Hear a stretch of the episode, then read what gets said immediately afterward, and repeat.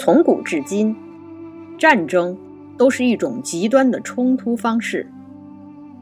战车碾过之处，流血飘出，山河变色。更何况，触发战争的通常是位高权重的那个人，而承担战争后果的却是一个又一个的普通人。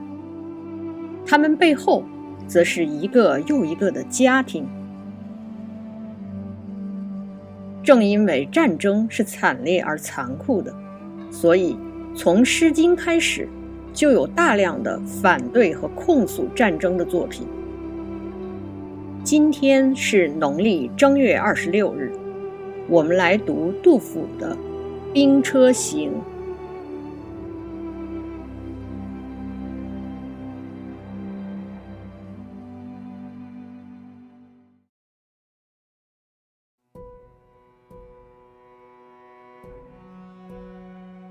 兵车行》唐·杜甫。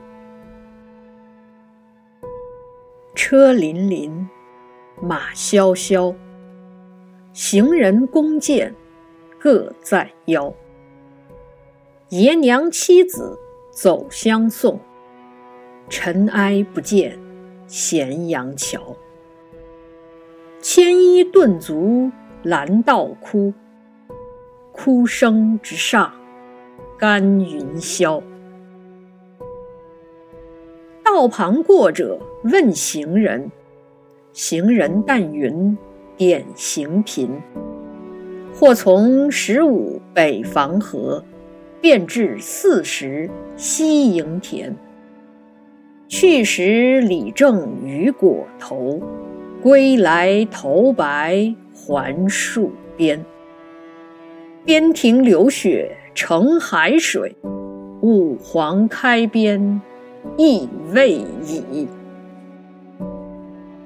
君不闻汉家山东二百州，千村万落生荆杞。纵有剑妇把锄犁，何生龙母无东西？况复秦兵耐苦战。备屈不易，全与鸡。长者虽有问，一夫敢深恨？且如今年冬，未休关西卒。县官即所租，租税从何出？信知生男恶，反是生女好。生女犹得嫁比邻，生男埋没随百草。君不见，青海头，古来白骨无人收。新鬼烦冤旧鬼哭，天阴雨湿声啾啾。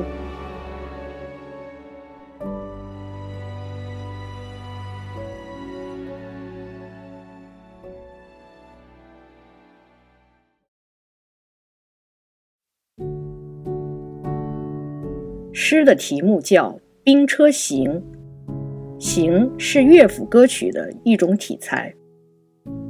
杜甫没有用乐府旧题，而是自己拟定了一个题目。这首诗是杜甫的一个名篇，非常明确的反对战争。它是一个长篇的叙事诗，我们一段一段的读。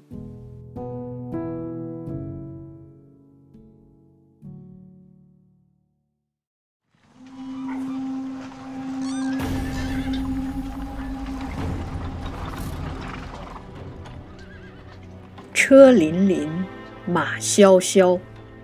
行人弓箭各在腰。爷娘妻子走相送，尘埃不见咸阳桥。牵衣顿足拦道哭，哭声直上干云霄。一上来。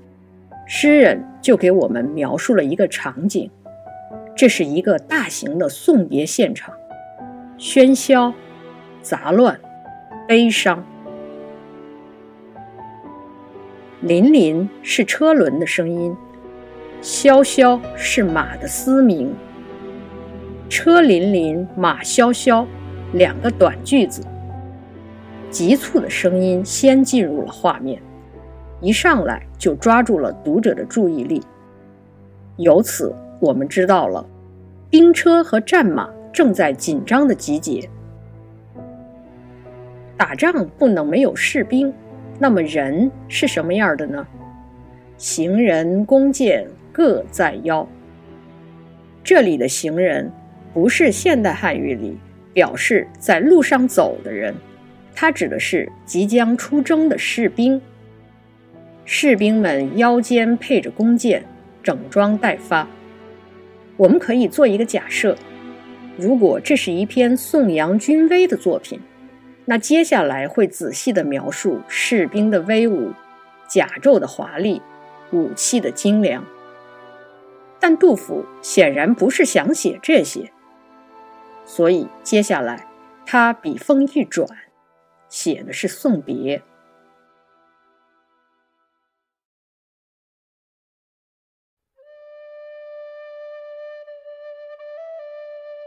爷娘妻子走相送，尘埃不见咸阳桥。这个画面里没有声音，只有忙乱的人群和漫天的尘土。爷娘妻子四个字写了四个人，爷就是爷，指的是父亲；娘指的母亲；妻是妻子；子是儿女。走在古代汉语里表示跑。这一句里的字词的用法和现代汉语有一些不同，说的是父母妻儿奔跑着来相送。路上尘土飞扬，遮天蔽日，以至于咸阳桥都看不见了。这个桥是从长安出征的必经之路，想必这样送别的场景经常出现。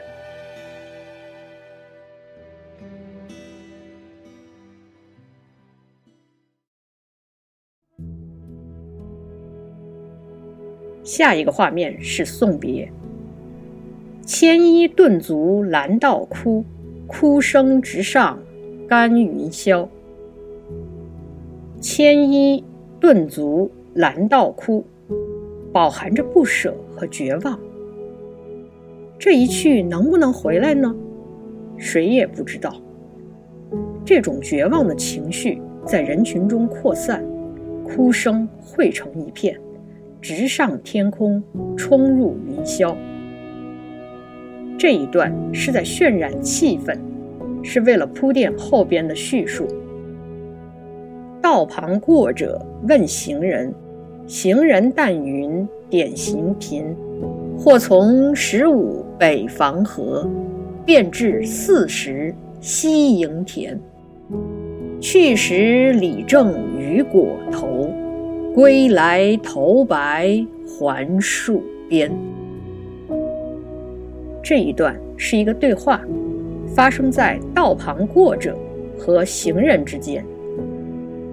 前面说过，行人是即将出征的士兵，道旁过者的字面意思是过路人，但它隐含的意思是表示诗人自己。道旁过者是一个亲临现场的人，他把自己看到的、听到的告诉读者。这就显得非常真实了，好比是一个新闻报道。这个道旁过者就是现场记者。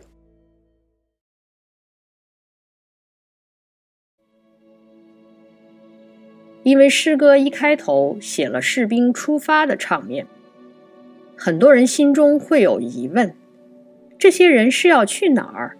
怎么会这么乱糟糟？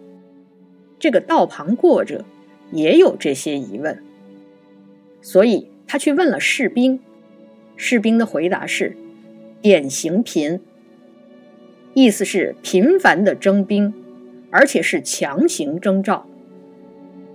这个回答也能让我们理解，为什么送别的场面是那么的喧嚣杂乱。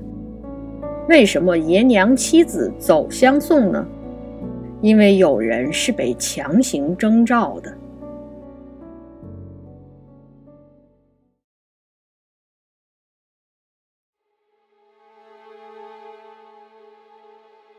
接下来的几句是这位行人的叙述：“或从十五北防河，便至四十西营田。去时李正于果头，归来头白还戍边。”或在这里是一个代词，表示有的人，这和现代汉语里的用法有些不同。这里是说，有人十五岁时被征召到西北去防务，到了四十岁的时候又被派去屯田。十五岁意味着还没有成年，那么小就被送去当兵，需要李正替他裹头巾。李正是唐朝的一个基层管理人员，负责管理一百户的户口。民事和催交租税徭役。去当兵的时候是十五岁，回来已经是四十岁了，头发都白了，但依然还得去戍边，把未成年人推向战场，让那些侥幸活下来的人超期服役。可见，统治者的穷兵黩武已经到了什么程度。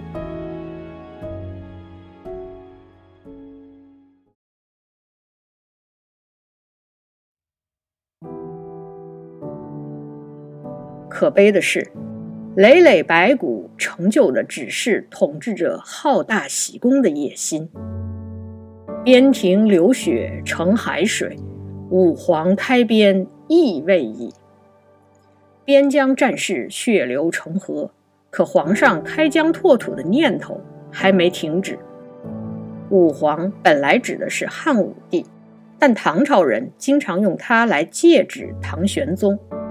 唐玄宗在位的时候，西北和西南都打过大仗，伤亡惨重。这么说，他一点都不冤枉。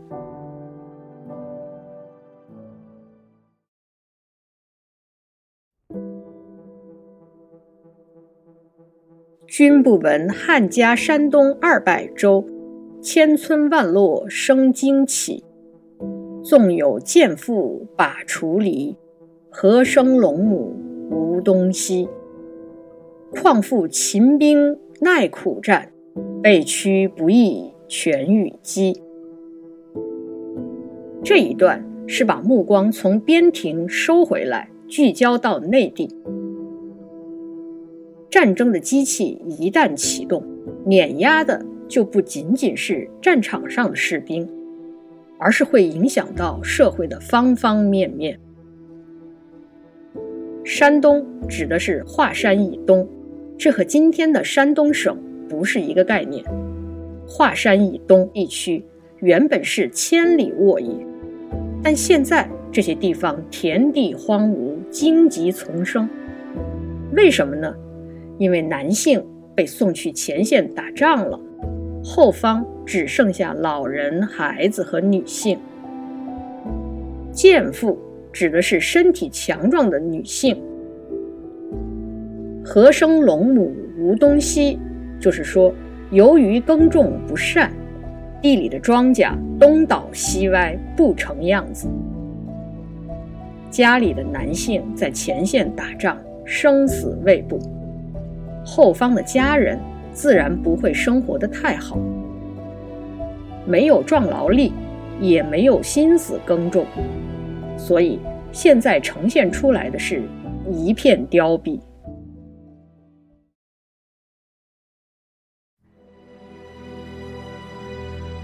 说完后方后，还得回到眼前，于是有下边的两句：“况复秦兵耐苦战，被驱不易全与鸡。”士兵们像鸡和狗一样被赶着上战场。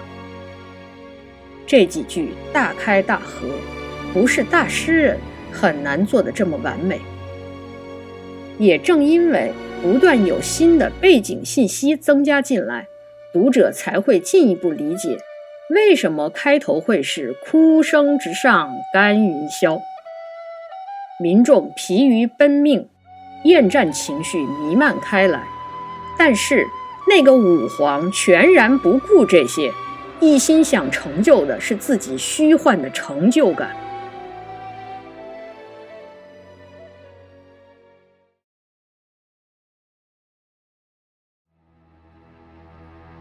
长者虽有问，一夫敢深恨？且如今年冬，未休关西卒，县官急所租。租税从何出？信知生男恶，反是生女好。生女犹得嫁比邻，生男埋没随百草。这一段读得让人心碎。长者是对道旁过者的尊称。行人，也就是这里的义夫，他们的对话还在继续。这是说，尽管您询问这些，但义夫我哪敢诉说心中的不平啊？虽然说是不敢说，但也还是忍不住说了。于是有下面的一大段申诉：边庭。已经血流成河，后方已经民不聊生，但是今年冬天仍然还要征调士兵去打仗。光士兵打仗还不够，武皇对百姓的掠夺也没停下来，所以他是己所租。但是民间已经千村万落生荆起，所以百姓想的是。租税从何出啊？压榨一刻也没有停止，武皇把国家变成了一架战争机器，而普通民众则成为推动机器的燃料。这几句都是五言，相对前一部分的句子来说都是短句。这种短促的句子表达的是一种悲愤的情绪。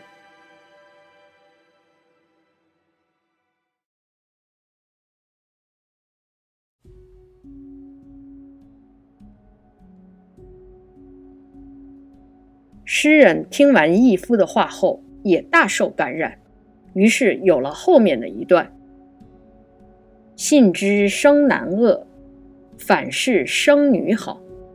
生女犹得嫁比邻，生男埋没随百草。”这是说，如今老百姓相信生男孩是个坏事情，反倒不如生个女孩好。生了女孩。她还能够嫁到某个近邻家里，生个男孩，她就只能战死沙场了。到时候，白骨露于野，也没个人收敛掩埋。其实，这只是在两种坏结果里选了不更坏的那一个。生了女儿，她嫁了比邻，她的丈夫或者儿子。不也得成为被征召的关西族吗？他不也得去咸阳桥边走相送吗？不也得在家把锄犁吗？我们明白这个道理，所以更能理解这一段的无奈。很多时候，人们医得眼前疮，剜却心头肉，不是不知道心头肉有多么珍贵。而只是眼前窗已经逼得人顾不得那么多了。另外要说的是，我们不要以现代的标准去要求古人，不要苛责他们重男轻女。在那个时代，男性直接参与了财富的分配和继承，各家自然是希望有男丁的。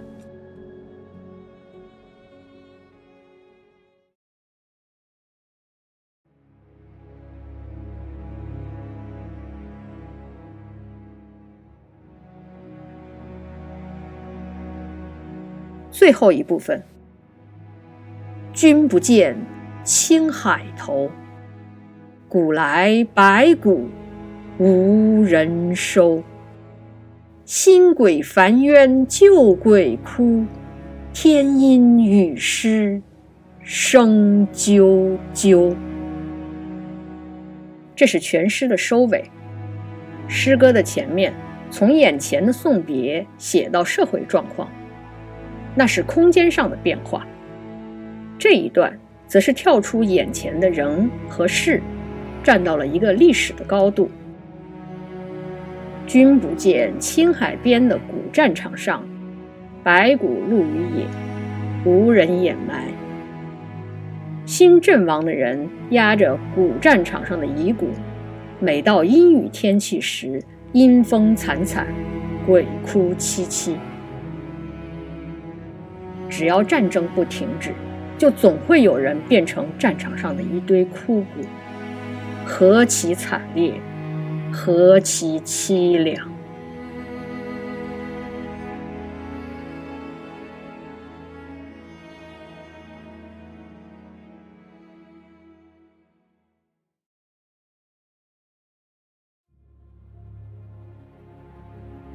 小的时候读唐朝人李华写的吊古战场文，当时觉得文章写的阴森恐怖，于是跳过很多细节。直接去读最后一段里的几句：“苍苍征民，谁无父母？提携捧腹，为其不受。谁无兄弟，如足如手？谁无夫妇，如宾如友？生也何恩，杀之何咎？”是啊，走向战场的每一个士兵，都是某个人的儿子，某个人的兄弟，某个人的丈夫，而不是一个抽象的概念，更不是某个编号。文明发展到今天，有无数的办法去解决冲突和纷争，战争是最坏的那一个。尤其是为了满足某一个人私欲的那种战争，站在普通人的角度，无论什么时候，我们都不应该为战争而欢呼。